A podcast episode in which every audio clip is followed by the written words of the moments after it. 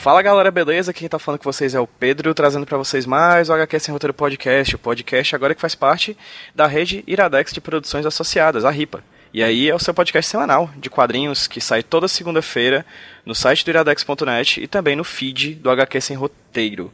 Certo? Hoje eu vou fazer uma entrevista, bater um bater um papo aqui sensacional com um cara que eu já conhecia há muito tempo no trabalho, na verdade. Essa é a primeira conversa pessoalmente. Pessoal não, né? Porque estamos a alguns quilômetros de distância longe um do outro.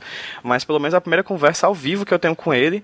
É, porque eu já conhecia ele do trabalho, mas eu vou deixar que ele se apresente. Wes, fala aí com quem tá ouvindo a gente, quem é você e o que você faz, meu querido. Boa tarde, boa tarde pra gente, né? É. quem tá ouvindo vai saber que, que horas que é.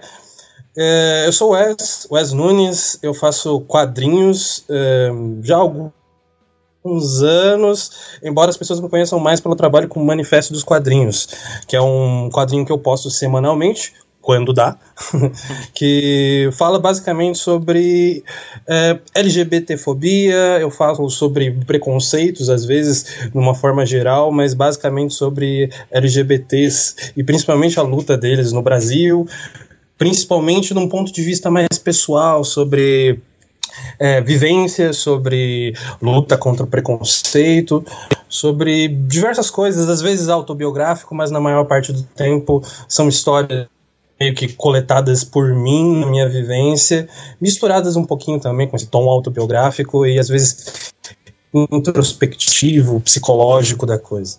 Perfeito, Wes. Mas eu faço, eu fiz outros quadrinhos basicamente na minha vida também. É, Fala um pouco sobre eles. Quais são os outros quadrinhos que você já fez? Eu não, realmente não os conheço. Onde eu posso achar? Diz aí. É, é essa coisa, você dificilmente vai achar, mas é, de quadrinhos eu faço mais ou menos já desde 2008, quase 10 anos, eu, eu fui fazendo tirinhas, mas eram tirinhas com mais uma carga política, no estilo bem velha guarda, de falar sobre é, o que acontece em Brasília, mas basicamente meu trabalho se baseou muito nos últimos anos em, em charges políticas. Então, por isso que meu trabalho talvez não fosse muito conhecido, porque ele foi, mais, foi se tornar mais conhecido quando eu comecei a fazer o Manifesto dos Quadrinhos. Mas uh, eu comecei fazer, eu comecei um trabalho mais regular, já faz uns seis anos, eu acho, fazendo charges e é, era um charge que eu meio que publicava semanalmente nos grupos da faculdade. Eu fazia, eu fazia geografia na Universidade de São Paulo um curso que não tinha nada a ver, que eu caí de paraquedas mesmo na minha vida, mas que ajudou na minha formação política, basicamente. Mas é, lá eu postava semanalmente nas quintas-feiras uma, uma charge chamada Charge de Quinta, que era porque eu sentia que meu, minhas charges eram de quinta categoria mesmo, era, mas eram, eram postadas na quinta-feira que basicamente eu falava o quê? Sobre é, acontecimentos que aconteciam no, lá na faculdade, eu estudava na faculdade de Filosofia, Ciências e Letras Humanas, lá da, da, da faculdade, lá da Universidade de São Paulo, e basicamente eu postava charges falando sobre questões do curso, é, lutas estudantis, sobre movimentos sociais, e o pessoal costumava republicar em, nessas páginas de movimento social, enfim, ajudavam os coletivos fazendo ilustração. É, mas basicamente, é, já faz uns 10 anos que eu venho, venho fazendo quadrinhos, é, mas em partes tinha momentos em que eu publicava, eu fazia muito por fazer, muito para mim mesmo esses quadrinhos. Eram tirinhas, não tinham nada de. não eram histórias de longa duração. Mas para quem quer achar isso, é só perguntando, pedindo, porque eu, eu, eu, tenho, eu tenho um problema de autocrítica muito grande e trabalhos muito antigos meus, eu, eu olho, putz, eu já não penso mais assim. aí, eu te, aí eu tenho um pouco de receio, então muita coisa eu tirei e basicamente deixei mais uns trabalhos antigos meus, eu poli muita coisa, algumas coisas eu pretendo refazer. Mas basicamente hoje em dia as pessoas podem ter mais ligação ou podem ter mais facilidade de achar uh, meus quadrinhos com o manifesto e alguns paralelos que eu fiz nessa época. Voltando um pouquinho no tempo, antes mesmo de você começar a fazer quadrinhos, é, a maioria das pessoas que eu entrevisto aqui na, no HQ Sem Roteiro, elas liam quadrinhos antes de produzir quadrinhos. Você lia quadrinhos quando criança? Como é que é a tua formação nesse, nesse ambiente quadrinístico? Como eu a partir da minha infância foi uma infância bastante pobre. Eu moro na periferia de São Paulo. Capão Redondo, todo mundo conhece Capão Redondo, acho que no Brasil, mas é que é um, é um bairro de São Paulo bastante periférico, tem uma história muito grande de resistência. É, eu não moro lá, mas eu moro bem próximo. E minha família nunca teve muita condição financeira, então quadrinho era uma coisa rara. Normalmente você você comprava um a cada, um, às vezes dois, assim, a cada um ano, um ano só, e você ficava lendo e relendo, relendo. Principalmente na infância, me ajudou muito a fazer quadrinhos foi literatura. Eu lia muito mais livro por conta do, de ir em biblioteca, de biblioteca de escola, de pegar livro, é, porque era mais fácil. Quadrinhos era muito difícil de achar é, fina, financeiramente disponível, como se fosse numa biblioteca mesmo, por aí. Então eu não, não, não lia muito, embora eu adorava quadrinhos. É, era a linguagem que eu mais me identificava, mas eu passei a infância lendo, lendo muito livro.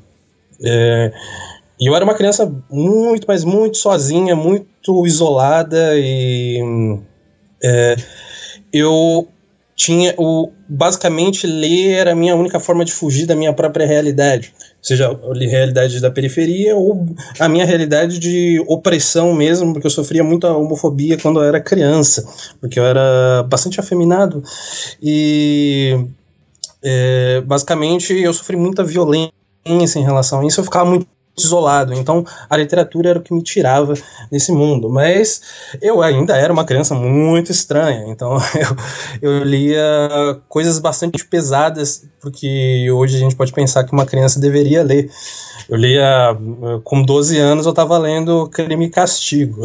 e adorando, e adorando, simplesmente por conta de que você, principalmente do Dostoiévski, que você, você entrava no psicológico dele. E eu passei a histórias assim, que você entrava no psicológico do personagem.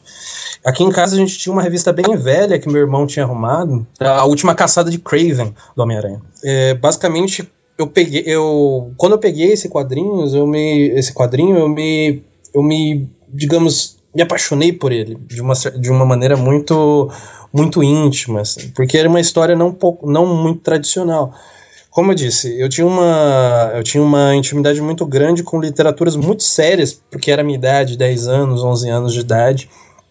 É, como Dostoiévski, Tolstói, eu, eu, era muito chato, uma criança meio chata, mas é, eu tinha muito esse contato justamente porque eu gostava de histórias que tinham profundidade psicológica, é, principalmente porque, com, porque eu conseguia identificar mais com o personagem. E quando eu entrei em contato com, essa, com esse quadrinho, eu percebi de cara que ele era diferente. Porque diferente, porque de uma maneira completamente oposta do que eu lia das histórias em quadrinhos do Homem-Aranha e do que eu via de desenhos animados do Homem-Aranha, enfim, ali eu percebia um, um, tom bastante adulto, bastante realista em torno do, do quanto é, o mundo não se dividia de uma maneira maniqueísta entre é, heróis e vilões, ou o que é bom e o que é mal. Ali a gente via um, um Craven completamente obcecado, completamente é, tripudiado pela vida, querendo superar um obstáculo da vida dele, que era o Homem-Aranha. Ele queria ser melhor em alguma coisa. E, e, isso é uma coisa que a gente pode se identificar muito, muito facilmente, principalmente que em algum momento da nossa vida a gente se sente subjugado em termos de seja habilidade em alguma coisa, seja é, conhecimento em alguma coisa, a gente quer superar isso. A gente quer mostrar que a gente é bom em alguma coisa e, e ser notado por isso, de uma certa forma. É, e ali a gente viu um Craven tentando isso. Logo no início do quadrinho, ele, entre aspas, é, mata o Homem-Aranha, isso não é spoiler, é, mas é justamente tentando superar. E é bem entre aspas essa morte, porque o Homem-Aranha no meio da história volta. Mas a coisa é que ele, ele veste a roupa do Homem-Aranha e age como Homem-Aranha, ele tenta ser um herói e, e fazer basicamente tudo que o Homem-Aranha faz. E é, isso meio que subverte a lógica de herói e vilão, trazendo pra gente um, um mundo muito, muito, muito conectado, muito, muito, muito heterogêneo, né? muito mais subjetivo sobre o que significa o que é bondade, o que é maldade, esse ponto de vista moral. É, de como a sociedade, às vezes de maneira superficial, se subdivide. E era um roteiro hoje que, é, na Marvel, isso é equiparado ao que é a história do Alan Moore, do Coringa, a última, a risada fatal, como é que. Não lembro o nome. Piada mortal. a, a piada mortal, isso. E é basicamente é, é o equiparado, né? Digamos, é, não só porque o Batman significa para para DC, assim como Homem-Aranha significa para Marvel. São heróis extremamente carismáticos, com um universo de vilões e heróis muito, muito amplo, é, de personalidades muito amplas. E que basicamente ambas as histórias elas elas contam sobre moralidade, é, tanto que na Piada Mortal, que foi uma, um outro quadrinho que me marcou muito, embora tenha lido muito tarde na minha vida, que basicamente tem aquela, aquele momento épico da frase em que o, o Coringa fala que basta um dia ruim é, na vida de um, um dia muito ruim na vida de um homem bom é, para que essa bondade já não seja mais tão lógica. É, meio que eu estou falando meio parafraseando porque eu não lembro de maneira literal a, a fala, mas basicamente ele diz isso que a bondade, a, o, o que a gente considera um homem bom é até o dia em que ele seja completamente desprovido de é, de possibilidades, né? principalmente porque é uma história que conta a ponto de vista de um coringa é, pai de família e de um eh, tinha uma mulher e um, uma criança recém-nascida para criar e ele não conseguia emprego e ele passa a buscar possibilidade financeira na máfia e meio que isso também subverte esse maniqueísmo que as histórias em quadrinhos se se, pe se pegaram muito né? e tristemente não é levado para as histórias no cinema que é justamente uma superficialidade boa é, para vender né? enfim mas a coisa é que eu me apaixonei muito por essa história, justamente por esse ponto de vista psicológico.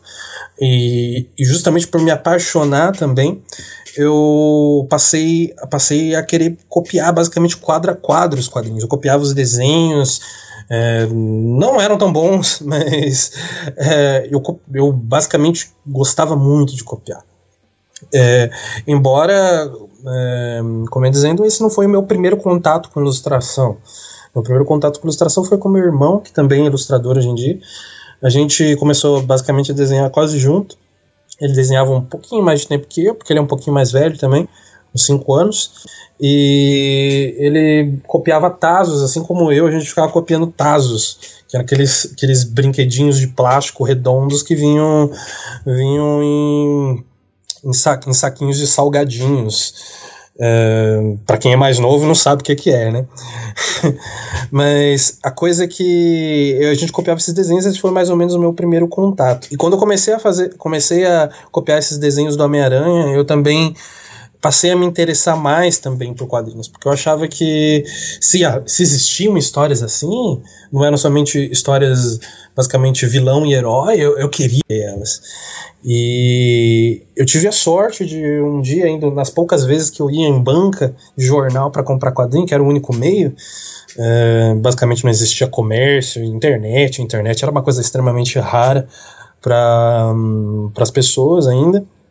Poucas pessoas tinham computadores, enfim. Então a coisa é que eu me deparei nesses, nessas idas, eu encontrei nessas idas à banca de jornal, eu encontrei um pacotinho que vinham algumas edições do Arquivo X, do quadrinho do Arquivo X. E eu imediatamente me apaixonei também por esse quadrinho. Era, basic, era, era uma história bastante adulta que envolvia assassinatos, é, uma coisa meio David Lynch de, da própria série, né? Que que envolvia o sobrenatural e a busca dos dois agentes do FBI em, em tentar encontrar é, razão, lógica e uma prova para tudo isso. É, e eu me apaixonei por aquilo, porque os personagens eram complexos, eles tinham dramas, os, é, as pessoas tinham personalidades diferentes, os crimes tinham profundidade, e o estilo gráfico, o estilo da ilustração era extremamente chamativo, tinha um visual realista, mas ao mesmo tempo simples, direto, sem se apegar a super detalhes, detalhamento excessivo. E eu adorei, eu fui ilustrando, eu fui copiando aqueles desenhos, né? Que era basicamente muitos, muitos ilustradores começaram assim, copiando desenhos de outros ilustradores. Um, e eu comecei muito diferente, eu fui copiando esses quadrinhos.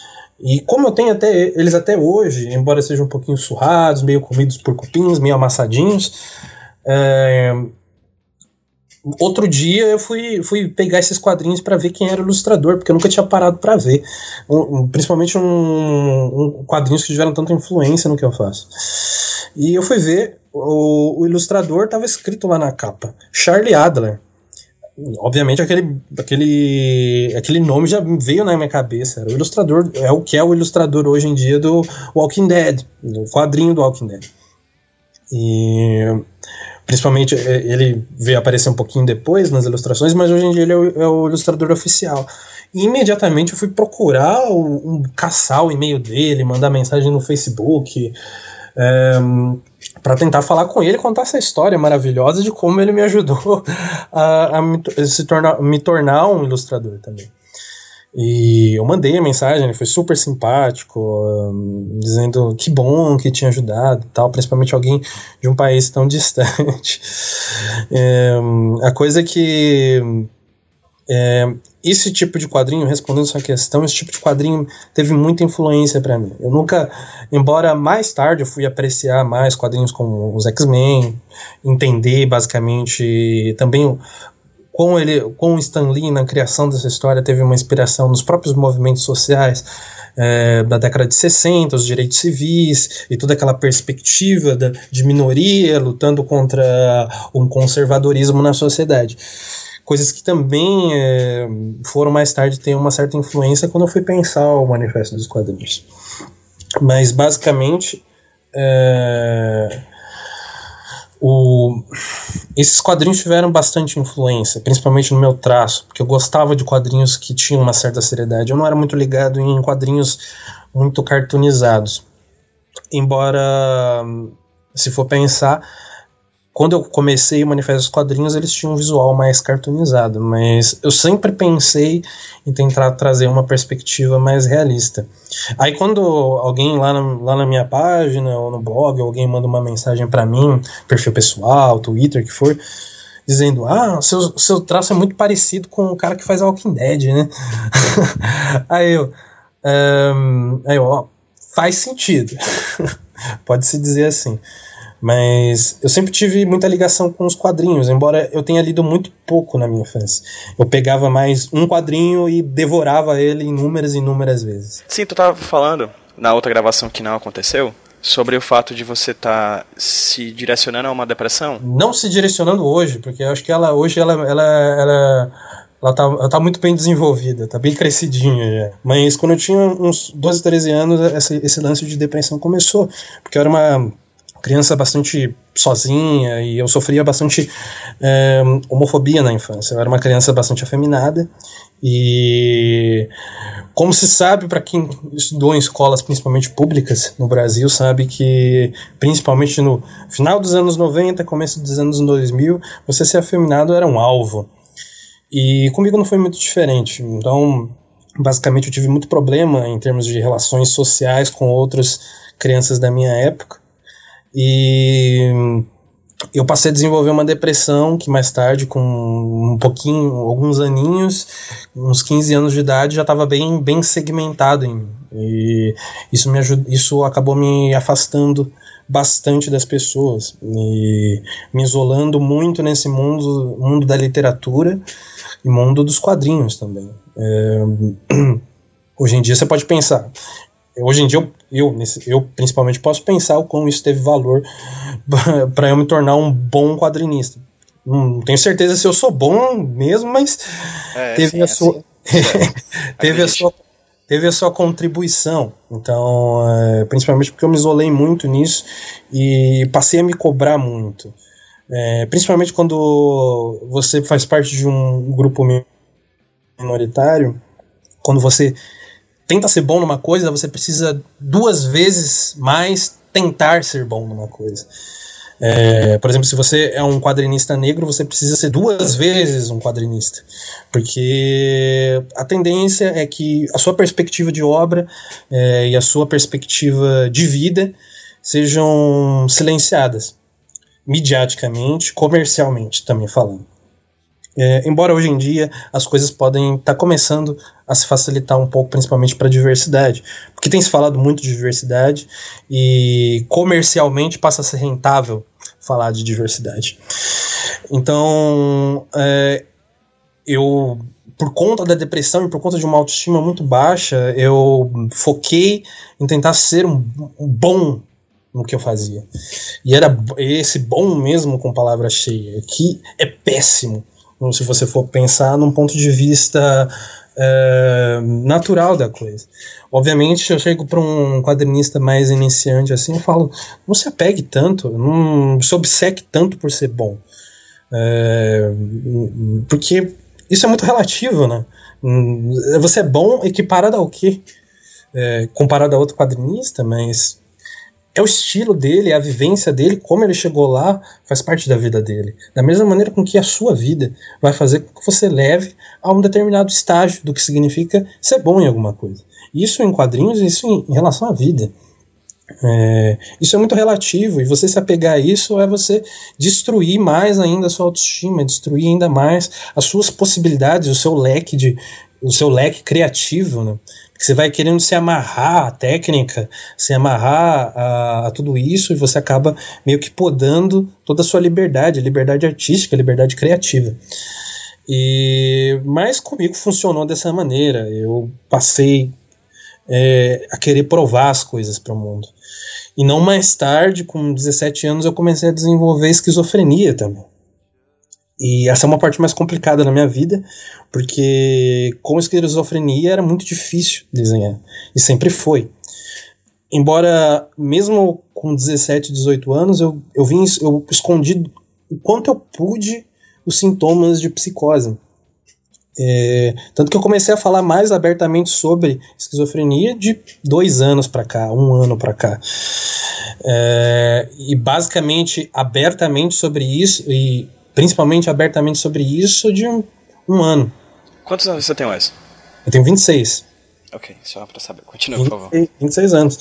Não sou tão velho, mas. Eu tenho 27, a gente tá ali. é, tá mesma faixa.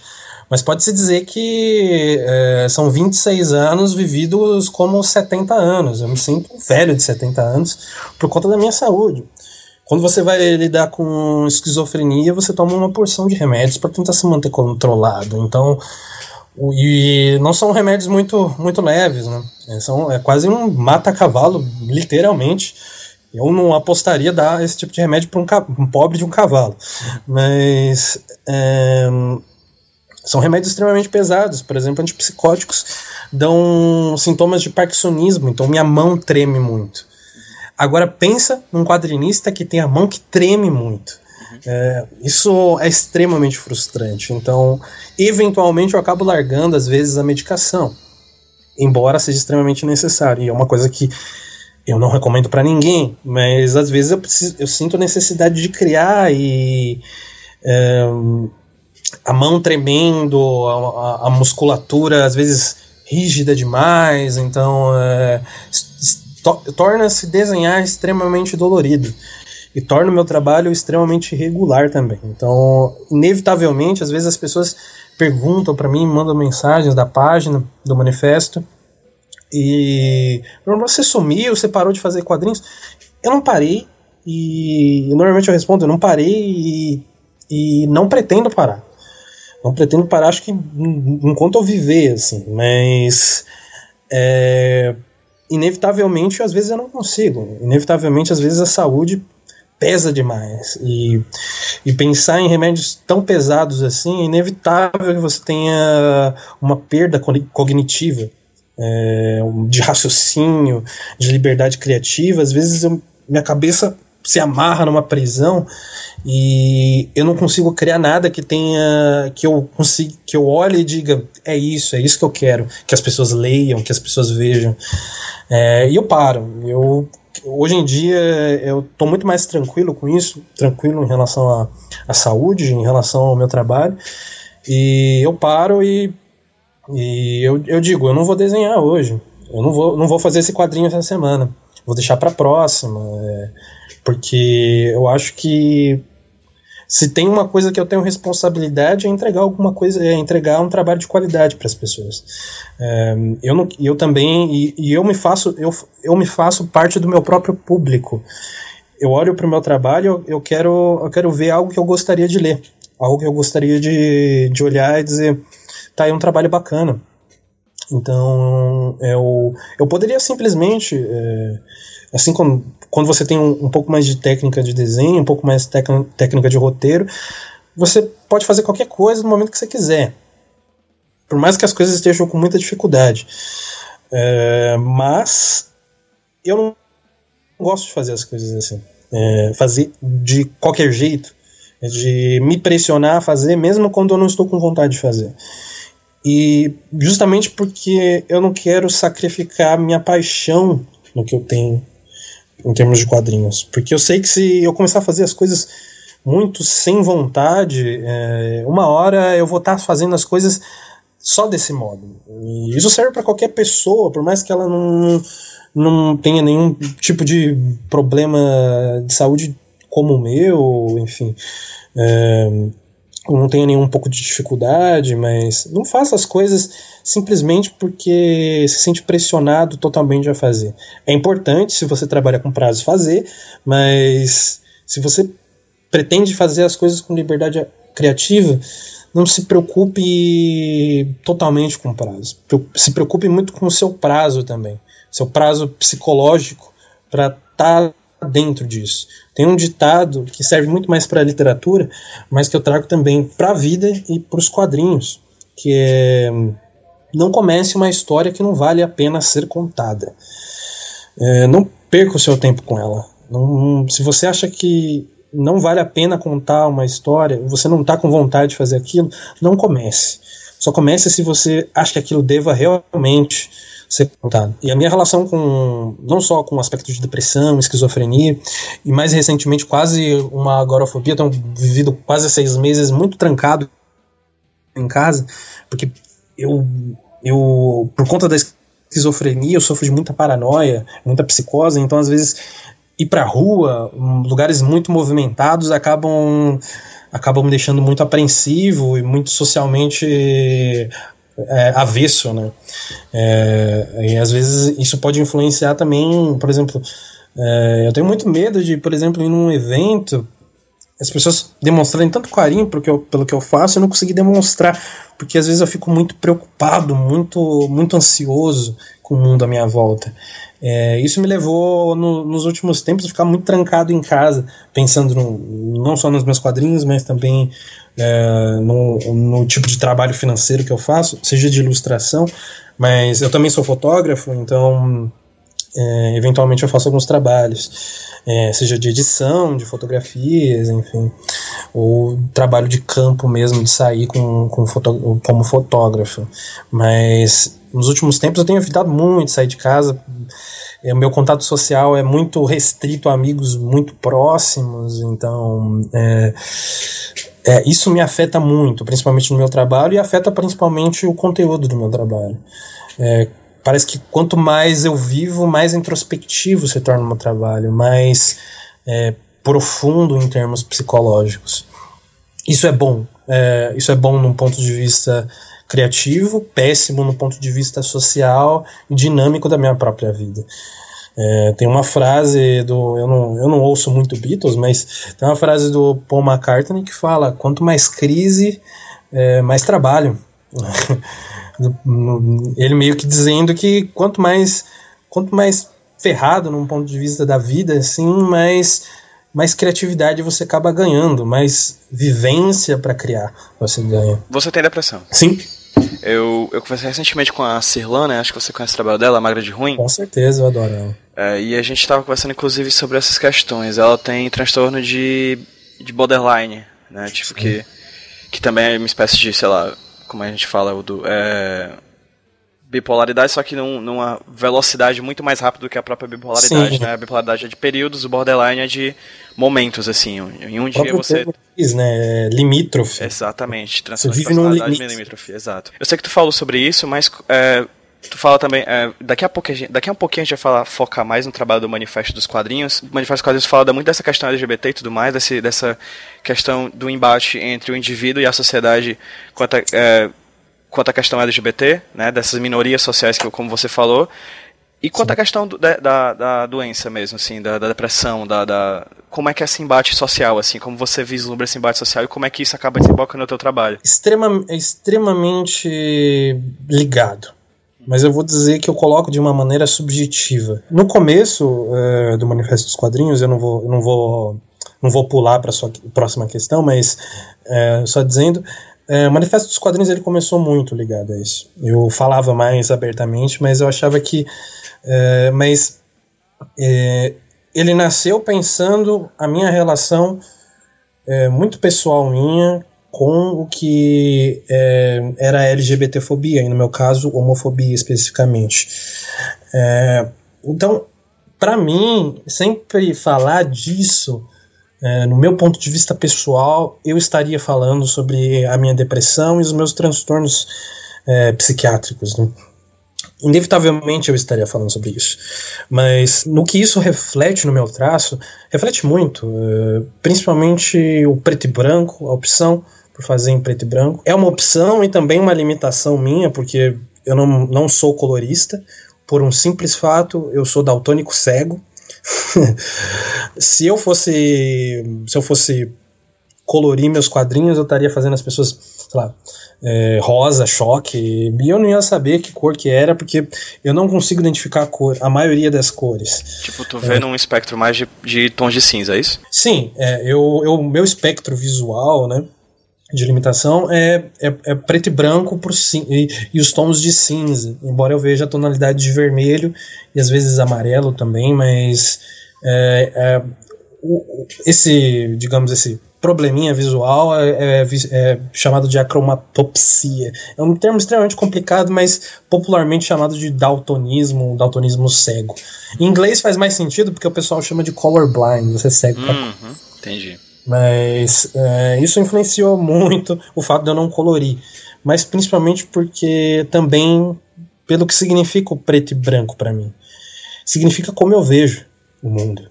É, e as pessoas, e eu lembro, é, as pessoas é, têm muita conexão com cores.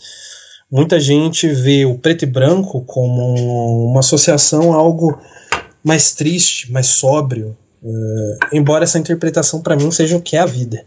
Eu olho o mundo assim. Então, é, não raro, teve uma vez, já faz alguns anos, um, uma pessoa aleatória assim, que estava junto com perto de um grupo de amigos meus, falou: "Você vê preto e branco? Nossa, sua vida deve ser muito triste." Obviamente a gente pode olhar para essa pessoa, nossa, que pessoa escrota falar isso. Mas é, aquilo me chamou a atenção pelo que as pessoas, de um modo geral, veem. Principalmente pessoas que têm é, aptidão física para olhar as cores. É, elas associam muito o preto branco e os tons de cinza com tristeza. E conforme eu fui fazendo meus quadrinhos, eu via que as pessoas associavam muito com isso. E eu tornei isso um instrumento. Se, se isso faz com que as pessoas entendam minha perspectiva é, ligeiramente depressiva, esquizofrênica da vida, é, eu vou usar isso. Vou usar isso para que torne as coisas um pouco visuais também. E eu sempre gostei bastante do preto e branco. É, principalmente porque eu não consigo ver muita coisa além disso, mas é, ajudou na minha linguagem. Pode ser dizer. E era assim. isso que eu ia te perguntar agora, Wes, porque puxando já pro tema do Manifesto dos Quadrinhos, eu queria que como que tu narrasse um pouquinho como todas é, todo esse caldeirão de coisas diferentes da tua vida, a, a, a homofobia na infância, a, os, o teu quadro de depressão, como tudo a, o teu color blindness, né, a tua questão do uhum. daltonismo, como isso tudo desembocou na criação do Manifesto dos Quadrinhos. Porque assim, uma coisa que eu noto quando eu manifesto os quadrinhos e que eu sinto é que são quadrinhos que doem. Sabe? Tipo, são quatro quadros, na maioria das vezes, são quatro socos no estômago, assim. São quadrinhos doloridos, apesar de lindos esteticamente, assim, você tem um traço muito bacana, puxado completamente pro realismo, apesar de você usar, uh, tipo, uh, retícula, enfim. Uh, dói ler o Manifesto dos Quadrinhos. E tu, queria que tu falasse um pouquinho o que é o Manifesto dos Quadrinhos para você, o que é o Manifesto dos Quadrinhos para o mundo e como acabou a história acabou te guiando para fazer essa página, esse produto. Então, é...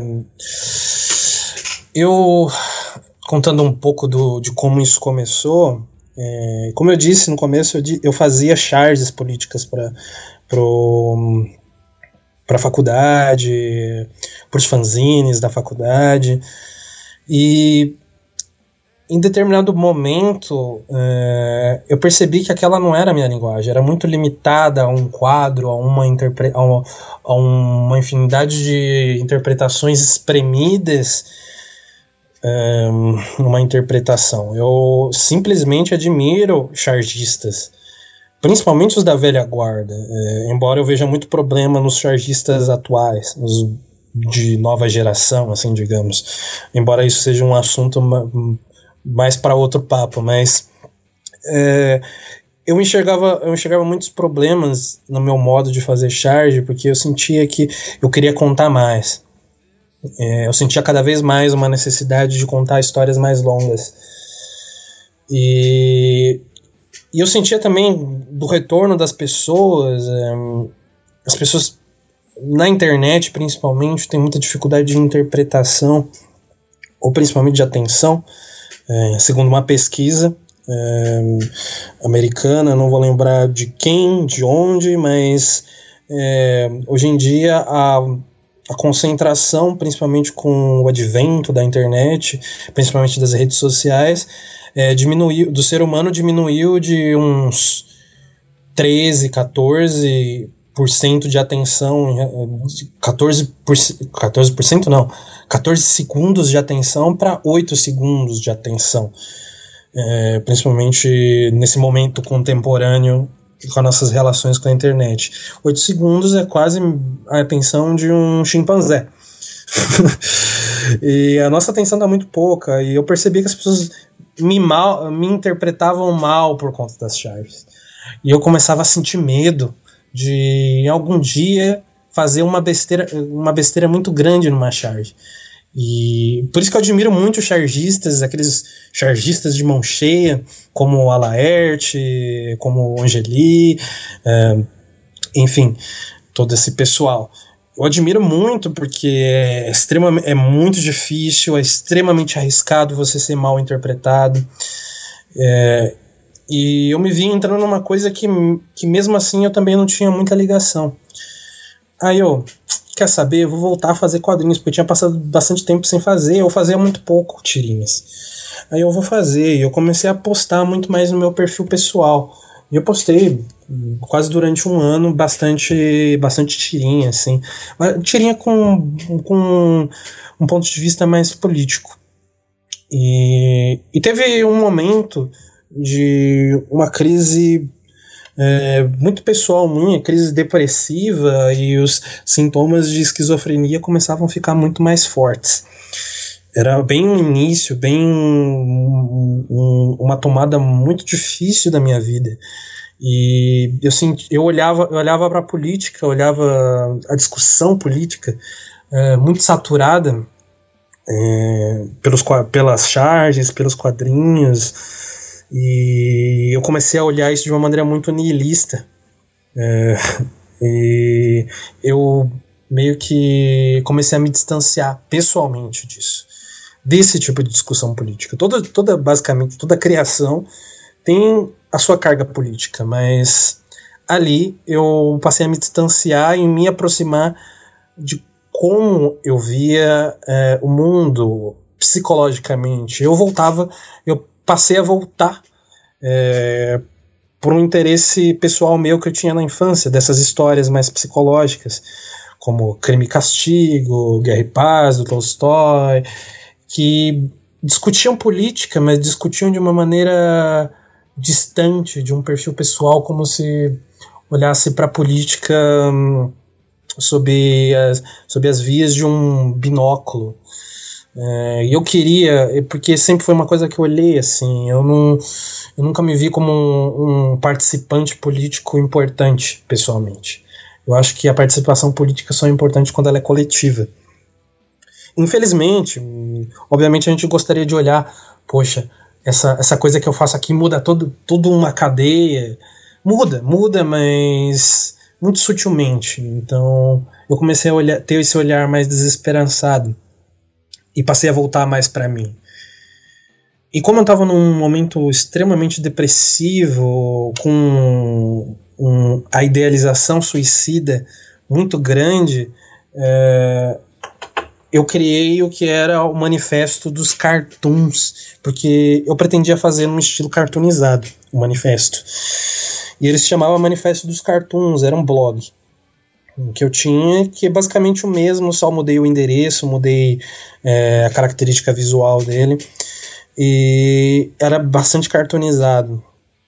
E falava bastante de, de depressão, mas falava também ainda de, mais principalmente de LGBTfobia, mas de uma maneira bastante sutil ainda. É, mas o manifesto, sendo honesto, ele nasceu como quase uma carta suicida minha. Eu pretendia fazer aquilo durante, fazer aquilo de uma maneira massiva durante alguns meses e de uma maneira trágica desaparecer. Existencialmente assim falando de uma maneira bem eufêmica mas o manifesto dos quadrinhos era basicamente uma carta suicida. É, eu queria tinha uma, uma carga autobiográfica muito maior. É, eu falava muito de mim. E tinha toda essa densidade. É, era extremamente pesado. E era irônico e, e, nasceu com, com um projeto de humor extremamente irônico. Eu ainda tentava colocar humor naquilo. Um humor extremamente, é, extremamente pesado e extremamente é, interpretativo em relação à, à depressão. Só que eu meio que consegui, meio que meio cambaleando ainda, me reerguer desse, desse estado depressivo muito grande, embora eu tive muito problema com álcool nessa época também. Principalmente no começo do manifesto. Eu bebia muito, é, fumava muito e é, eu estava muito depressivo, muito depressivo, e os sinais de paranoia, da esquizofrenia, da psicose começavam a ficar mais fortes. Mas eu meio que tô meio que me acertando no meu tratamento, fazendo psicanálise, eu comecei a ficar um pouquinho melhor em relação a isso. Embora eu já fazia muitos anos psicanálise, muitos anos tratamento psiquiátrico, mas começou a dar um pouquinho, um pouquinho mais certo assim e aquele, aquela idealização toda suicida deu uma assentada. Eu, eu como eu já estava fazendo o manifesto dos cartoons, que era na época, e as pessoas passaram a gostar, eu continuei fazendo. E eu postava muito, muito, muito raramente, é, quando eu sentia vontade mesmo. Mas é, aí eu pensei, eu vou desenvolver um pouco melhor essa ideia. É, como eu posso fazer isso? Eu eu passei eu eu meio que voltei para aquilo que eu me interessava mais. Eu gostava de literatura mais psicológica, eu voltei a ler mais isso, os, os grandes realistas é, russos, um, brasileiros também. E passei a voltar mais para esse perfil psicológico e eu comecei a estudar é, semiótica visual. Aí pensa, ah, assunto complicado. Principalmente semiótica persiana. Eu não vou querer, não, não vou colocar aqui como tudo isso se fundamenta, mas são camadas interpretativas, Cama camadas cognitivas. Eu, eu, vou tentar simplificar isso, principalmente para quem está ouvindo, é, quem vai ouvir isso, não ficar assustado. É, caramba, agora eu vou ler os quadrinhos dele e eu minha, minha cabeça vai fritar. não, é, não é bem assim. Eu estudei isso para fazer as coisas mais fundamentadas e tentar é, fazer com que aqueles quatro quadros significassem mais do que um universo é, de quatro quadros permitiria. Eu tento colocar pelo menos camadas, essas camadas interpretativas de uma maneira com que é, cada vez mais que a pessoa lê, cada vez mais de conhecimento que a pessoa tiver em termos é, filosóficos, é, pessoais, ela consiga é, acrescentar mais na interpretação daquela história. Eu fui estudando isso de uma maneira muito funda, principalmente porque eu já tinha bastante interesse em semiótica. Minha irmã, ela estudou, ela é bem mais velha, ela tem, tem uns 36 anos, ela estudou letras e ela, ela estudou bastante semiótica e eu pegava meio que de tabela esse conhecimento. Ela deixou muitos livros aqui quando ela foi morar fora de casa. E eu, eu passei eu passei a ler muitos livros e esse interesse foi aumentando e quando surgiu essa coisa do manifesto, eu eu incorporei esse estudo. E o manifesto ele passou a ter carregar dois conceitos psicológicos e de semiótica. O conceito psicológico, eu abro o jogo uh, e, e, em termos, eu vou ser honesto, o, o que eu pensei para ser a chave para que o manifesto dos quadrinhos agora nesse momento ele passou a se chamar manifesto dos quadrinhos nesse momento nessa época eu mudei o nome eu mudei o visual eu coloquei um visual muito mais minimalista pre, preto chapado no branco é, no desenho eu fui incorporando é, retículas, é, algum o splatter, né, que são aqueles respingos, mas que são um, um, uns afrescos, né, na ilustração para não ficar também visualmente muito cansativa, mas ficar densa ao mesmo tempo. É, eu, eu, passei a chamar ele Manifesto dos Quadrinhos e incorporei um minimalismo para que o aspecto visual também ele não tomasse tanta tanta mais, tão mais atenção do que a própria história. Que ambos meio que se equilibrassem. Eu tentei buscar isso, eu demorei um pouquinho, demorei acho que quase um ano para chegar nesse, nesse estágio. E hoje em dia eu acho que é o ideal para a história. Sem querer aumentar demais, sem querer incorporar muito mais coisa. E a principal teoria que eu quis fechar o Manifesto dos Quadrinhos são as cinco fases do luto na psicologia. Que basicamente eu vou tentar lembrar aqui de cabeça. A negação. É, a negação, a raiva.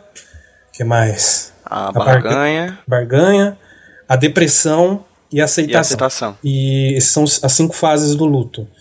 E eu tentei, de uma certa maneira, fechar a história do Manifesto dos Quadrinhos nesses sentimentos. Muita gente chega e, e me pergunta, principalmente quando às vezes vê um, os meus quadrinhos é, pela, em, pela primeira vez, assim, aí sente dúvidas, mas você não conta histórias felizes, é, não conta histórias, é, digamos que te deixem com humor bom.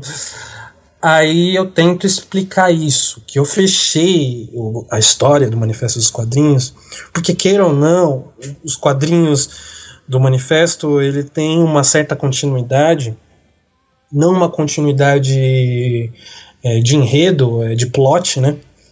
O, o, plot ele não é contínuo, você não vai ver necessariamente. Às vezes eu, eu faço uma sériezinha de três ou, ou quatro tirinhas, mas Normalmente você não vai ver esse plot contínuo, mas o, o plot principal que eu coloco, que é por debaixo do tapete, que é esse das cinco fases do luto, essas, esses sentimentos que meio que se intercalam nessa semiótica que eu expliquei de camadas interpretativas.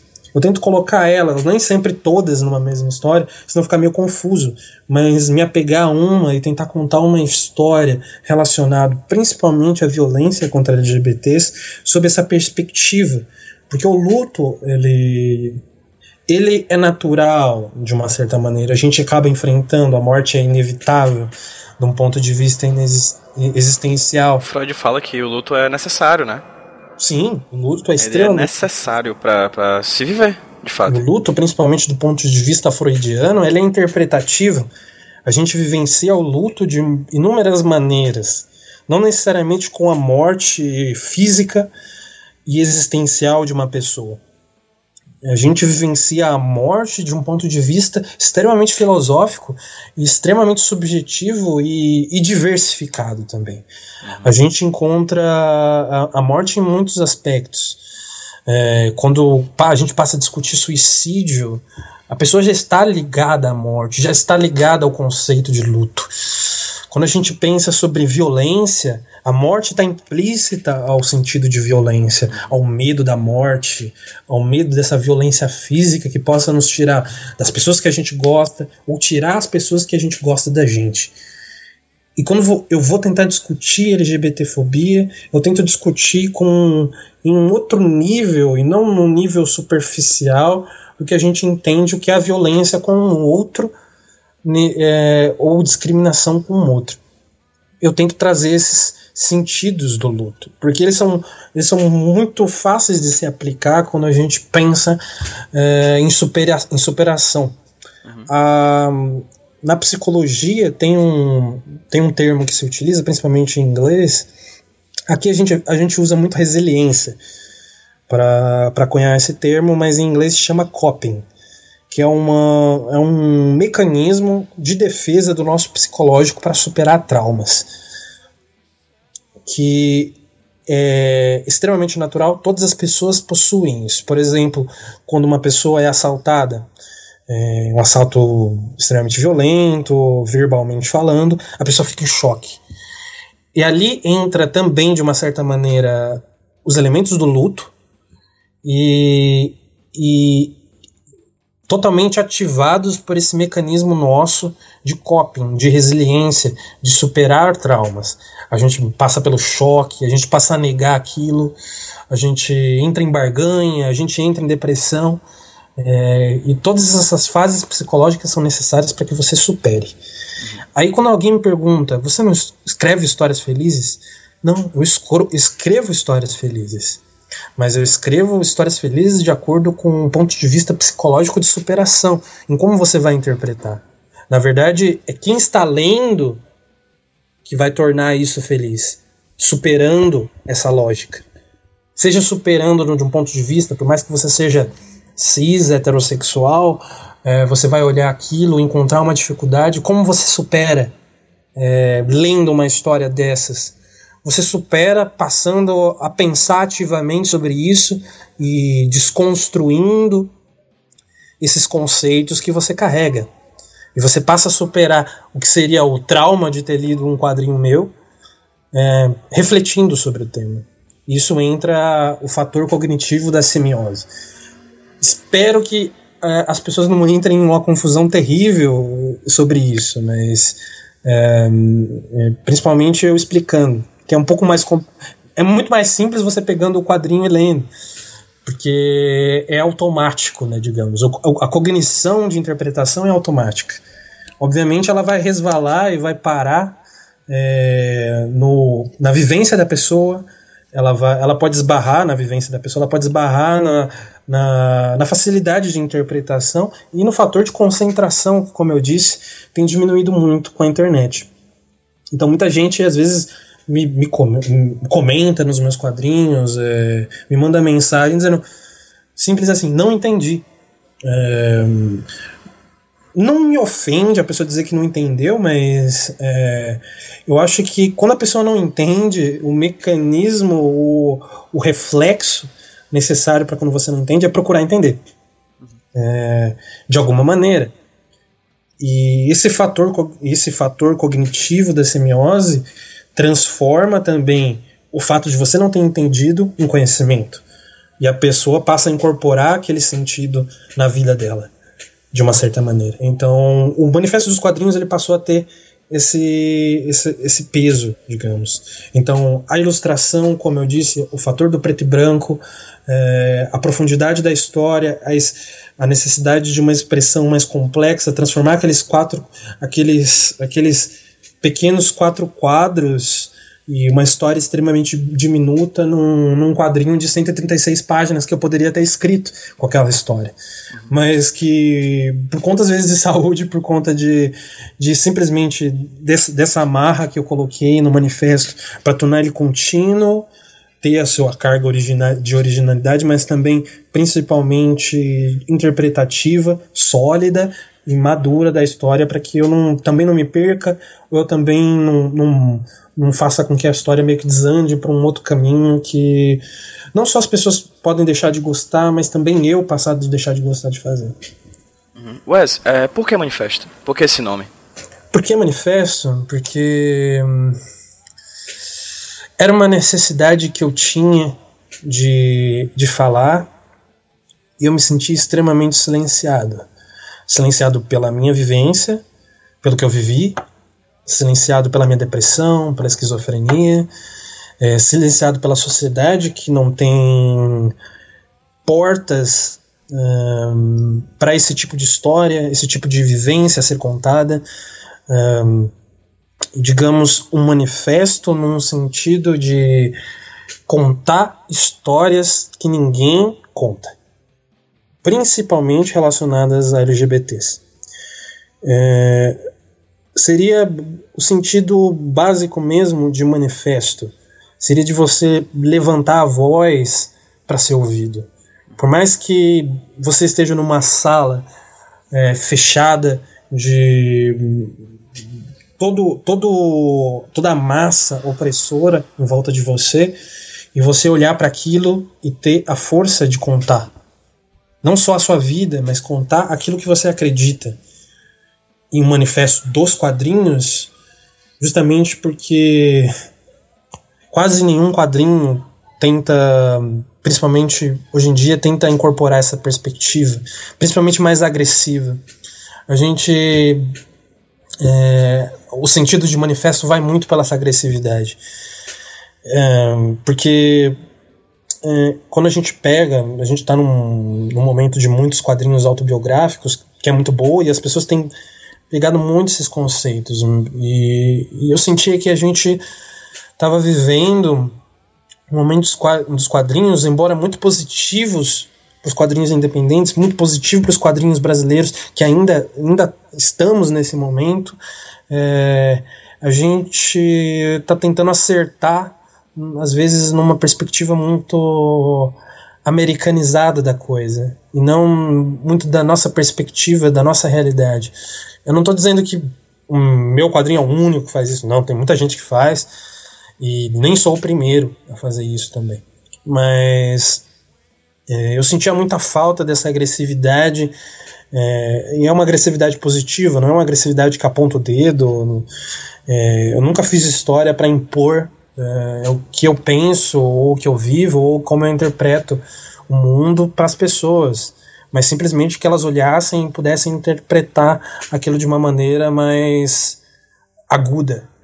Esse acontecimento na sociedade, por exemplo, quando eu coloco, faço uma história de uma pessoa transexual ou de uma travesti que é assassinada ou comete suicídio ou que entra em depressão ou que luta contra uma diversidade das muitas que essas pessoas vivem, quando eu conto esse tipo de história, é, é muito pela uma necessidade dessas histórias serem contadas, histórias pelas quais as pessoas, quando contam, contam muito de uma maneira superficial e de como elas veem aquilo. E quase sempre é uma visão extremamente preconceituosa. É, eu tive. No meu trabalho, eu sempre conversei com muita gente. É, eu sempre tive muito contato com o movimento LGBT, eu sempre conversei muito com essas pessoas e sempre tentei contar uma história é, que se ligasse com a minha, que com o meu sentimento, o sentimento que eu vivi de violência, e, e que essas histórias de, dessas pessoas se conectassem com a minha, pois se conectam. Assim como se conectam com de qualquer outra pessoa. Você vai olhar para uma travesti e, embora um mundo extremamente conservador, extremamente preconceituoso, olhe e vai dizer eu não me identifico com essa pessoa, sim, você se identifica em algum ponto. Assim como você se identifica com qualquer pessoa. Por mais que seja totalmente um oposto de ideias, um oposto de valores, morais, etc., você tem algo que você se conecta com aquela pessoa. Mas eu usei essa conexão muito mais para contar o fato das pessoas não se conectarem, de não entenderem essas histórias, de não olharem pela, pela perspectiva do sofrimento que, que se causa a essas pessoas e que não se conta essas histórias. E pela minha, minha conexão com quadrinhos, eu via que cada vez mais não se contava. E cada vez mais os quadrinhos brasileiros tentavam se americanizar para justamente se tornar um mercado americano. A gente, o brasileiro queria muito, sempre quis muito ser um americano em termos de quadrinhos. Embora eu veja que se fosse para se espelhar, eu diria se espelhem nos japoneses, que pelo menos é, isso tá, o quadrinho realmente está impregnado na cultura deles. Cada vez menos se vende quadrinho nos Estados Unidos.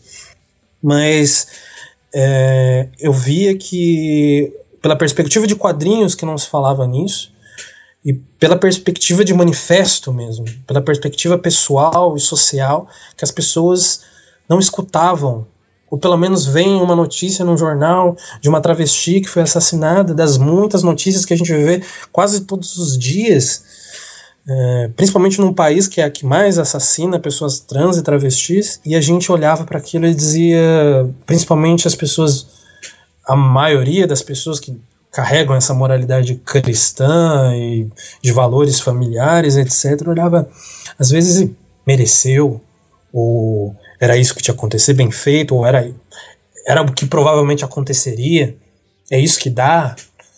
Todos esses conceitos extremamente preconceituosos, extremamente violentos, é, tão violentos quanto você tacar uma pedrada, tão violentos quanto você matar ou violentar alguém. E a violência do discurso, e principalmente essa violência que traz esse sentido de semiótica que eu coloquei no manifesto, é, é que fica impregnado, é o que torna as coisas cada dia mais violentas. É a violência de discurso, são as violências silenciosas. Nem sempre a maior violência é um, é um tapa, é um chute, é um, uma facada, é um tiro.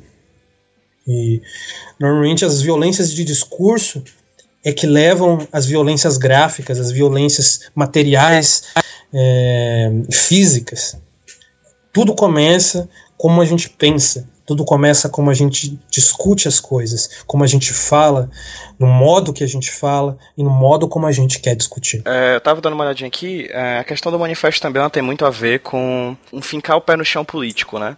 E é muito interessante, é, por exemplo, o Manifesto Comunista, o Manifesto Antropofágico, são sempre textos que, que procuram se impor politicamente no meio da sociedade. E é muito bacana como você faz isso da, é, por histórias, por narrativas. Né? Quando você fala que você faz ah, quadrinhos curtos, né, de quatro quadros, assim, é, eu percebo muito que também tem um, um, caráter de universal dessas histórias. São histórias bastante uh, universais mesmo, simbólicas para um, lésbicas, gays, trans, etc., para bissexuais, etc. São histórias que são abertas e que muitas pessoas se identificam, né? E aí eu queria te perguntar isso, como é que você acha essas histórias? Você pesquisa essas histórias, você ouve essas histórias, são histórias reais, histórias que não são reais, são ficções mais, mais reais do que a própria realidade, como é que você procura essas histórias? É meio que um pouco de tudo isso, mas é, é um, na maioria das vezes é uma ficção, a parte sentimental, psicológica, eu muito tento incorporar coisas minhas. Como eu enxergo o mundo, que quase sempre é a perspectiva de alguém que tem depressão e esquizofrênica. Então, mil perdões se você é, é um pouco sensível para isso. Eu digo você no sentido das pessoas. Porque muita gente pode ser realmente sensível e eu não, eu não condeno. Não condeno alguém olhar para um quadrinho meu, bloquear, ocultar, é, só não denuncia, porque é extremamente uhum. problemático para mim, porque apagam.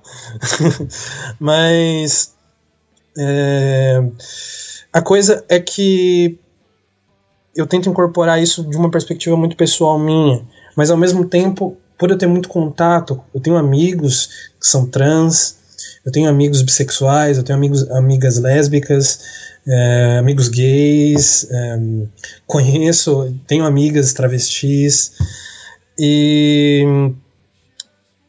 a, essa todo todo diálogo que eu tenho como amigo, como pessoa, sejam pessoas conhecidas também.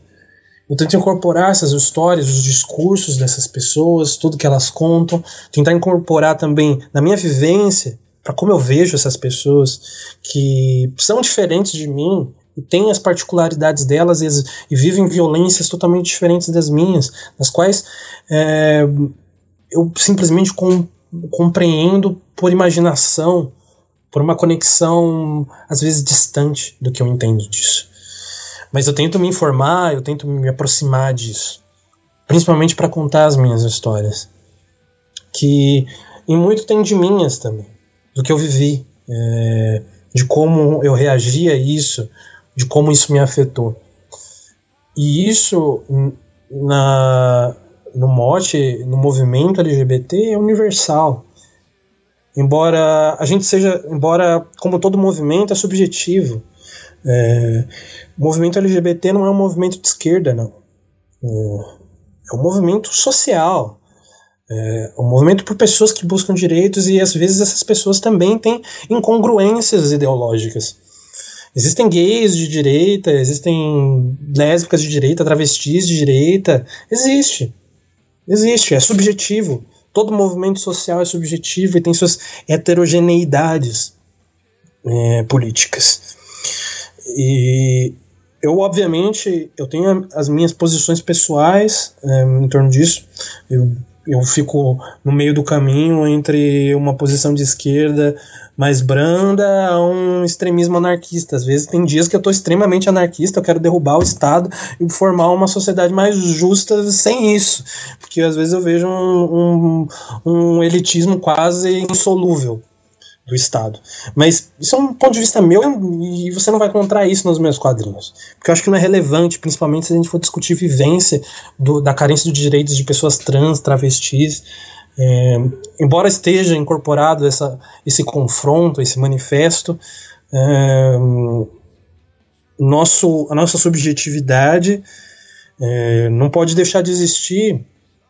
É, é importante até para movimentos que que tenha essa, esses, esses contrastes. E, e como eu estava dizendo, uma coisa que eu aprendi quando eu tinha 12 anos, lendo o último última caçada de Craven. O mundo não é maniqueísta, não é esquerda e direita, não é, é as coisas são muito mais heterogêneas, misturadas.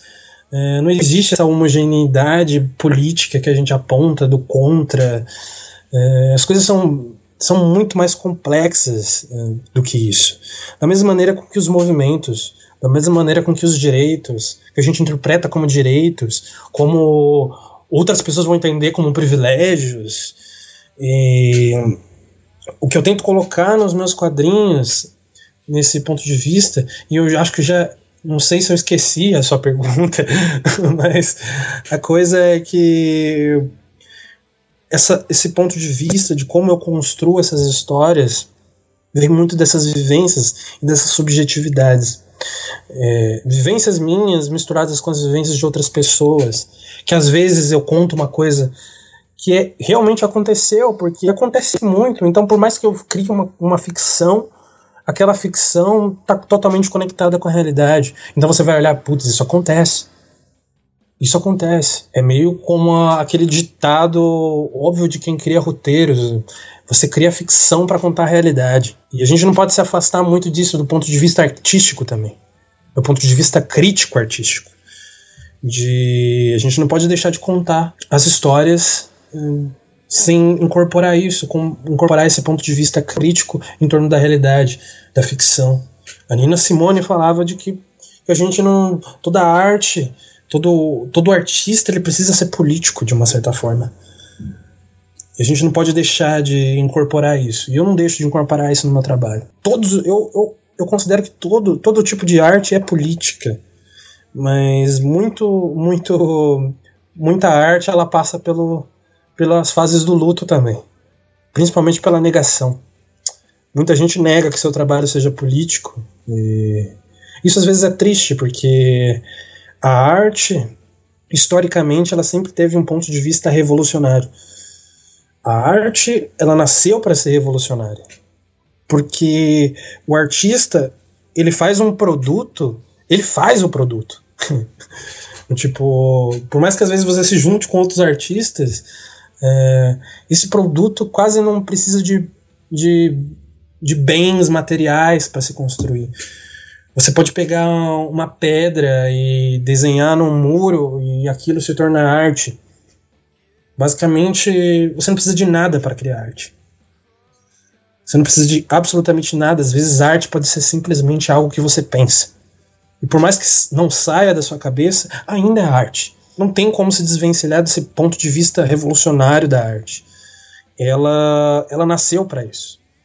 Por mais que a gente tente se afastar, a gente não vai conseguir. Não vai. Porque o artista ele tem suas posições, ele tem suas vivências, e aquilo inevitavelmente vai estar no trabalho dele. Já se encaminhando para o final, Wes, é... e sobre o futuro do Manifesto dos Quadrinhos? Eu vi que vai, ser uma... vai ter uma publicação, não é isso? Sim. Aqui Vou... em Portugal, é isso? Aqui em Portugal. É... Fala um pouquinho sobre esse trabalho impresso, essa versão impressa do Manifesto. Então, eu vou fazer uma antologia basicamente, do, dos últimos anos, dois, dois últimos anos do Manifesto dos Quadrinhos, em formato de livro, principalmente para pessoas que querem a, o formato impresso. Eu, pessoalmente, eu não tinha pretensão de lançar um livro, principalmente nesse formato. Mas as pessoas queriam muito, ó, eu quero comprar isso, você vai lançar um livro? Aí eu pensei, ah, vou, vou começar a mandar, e eu já, já tinha uns determinados contatos com editoras, eu mandei, um, mandei um, uma espécie de prévio do que seria essa antologia para Chiado, e no dia seguinte eles já mandaram, oh, vamos fazer isso aqui então. É, e basicamente eu vou fazer essa antologia, o prefácio vai ser da Luisa Copiters, se alguém conhece, é uma importante dos, dos movimentos sociais, ela é uma mulher transexual, lésbica, e, e que ela fez o prefácio para mim, enfim, e tá bem legal. A pretensão é que eu lance seja no finalzinho desse mês ou no comecinho de agosto, deu uma atrasada porque é impresso lá em Portugal, gente. Então, às vezes dá uma atrasadinha, é meio complicado, principalmente porque é uma é uma editora mais ou menos grande, grande mais em Portugal, então as coisas às vezes se atrasam. E além desse trabalho com, do, do volume 1 do manifesto, é, eu estou fazendo como se fosse um selo de fanzines. É, eu pretendo lançar pelo menos uma, um, uma história curta de 30, 50 páginas a cada seis meses. Eu pelo menos tenho essa pretensão. Vamos ver se eu consigo. Mas num formato de fanzine independente, um formato mais é, não vou dizer pobre, mas mais simples, é, num sentido de para também se tornar barato no custo para as pessoas comprarem, em torno de 10 reais a história. E que eu acho importante porque é uma coisa que eu senti falta na minha época, quadrinhos de 10 reais. Mas é, principalmente lançar cada seis meses, eu tenho a pretensão de lançar, eu fui confirmado no na Comic Con do final do ano, na Arts Alley, Artists Alley, meu inglês não é muito bom, mas fica, mas eu pretendo ter um standzinho lá. Eu vou dividir a mesa com meu irmão, que também é quadrinista. É, eu pretendo lançar esse quadrinho lá. Eu disse que eu ia lançar em maio agora, ele está praticamente pronto, mas eu achei bacana dar uma esperada para não ficar muito encalavalado com o livro também. Mas eu pretendo lançar esses e o Manifesto dos Quadrinhos continua, pelo menos terça ou quinta, ou quando der também. Mas é regular e ele não está morrendo e não vai morrer. Pelo menos enquanto eu estiver vivo também. Wes, cara, muitíssimo obrigado. Foi um papo incrível mesmo. Foi muito bacana. É sempre muito bacana conversar com artistas do Brasil inteiro, porque a gente tem diversas visões diferentes sobre o fazer quadrinhos, sobre Sim. o que é o quadrinhos como linguagem, como mídia, né? Porque você usa o quadrinho como uma maneira de expressão artística. Prefere ela, você opta por ela em detrimento de outras várias que são possíveis, assim. É, é, e é muito bacana ver gente do Brasil inteiro valorizando esse tipo de linguagem, assim, que é uma linguagem que eu particularmente amo muito. Eu também. Quadrinhos é. É a literatura mais universal que você tem. Nem todo mundo. Nem todo mundo pode, às vezes, ter um livro ou alguma coisa, às vezes é uma literatura também mais rápida é extremamente acessível e você pode fazer às vezes quadrinhos extremamente baratos em comparação com livros que às vezes são extremamente caros também, muito mais caros do que principalmente quadrinhos. Né? E tem crescido no Brasil, né? Sim, sim. Acho que a própria artizada que você vai estar tá lá na Comic Con, tu vai ver que tem. As pessoas vão ver, né? Que tem centenas de pessoas no Brasil inteiro produzindo. Sim. E aquilo é um recorte, né? Porque ainda existem várias pessoas que não vão. Eu fico extremamente feliz que aqui em São Paulo a gente é muito fechado. É, muito fechado. Os quadrinistas daqui eles são bem fechadinhos, às vezes eles não saem. E eu fico muito feliz que, pelo menos na Comic Con, eu percebi, principalmente por amigos, tá vindo, vai vir muita gente do Nordeste, do Paraná. Eu tenho amigos aí, aí em Fortaleza que vão vir pra cá. É, eu tenho o pessoal do Paraná que vai vir também. Pessoal de outros estados. Então, é bacana. É bacana a gente conversar também. Principalmente é, de outros estados. A gente precisa também incorporar nossa característica de movimento, nossa característica de, de conhecer uns aos outros. Não ficar tão fechado no que é a nossa, nossa visão também, particular do nosso estado, é, de como a gente conhece os quadrinhos. Trocar ideia é bom. Pra finalizar, quem tá ouvindo a gente, onde a gente consegue ver, onde quem tá ouvindo a gente, quem consegue, onde a gente consegue ver o teu trabalho?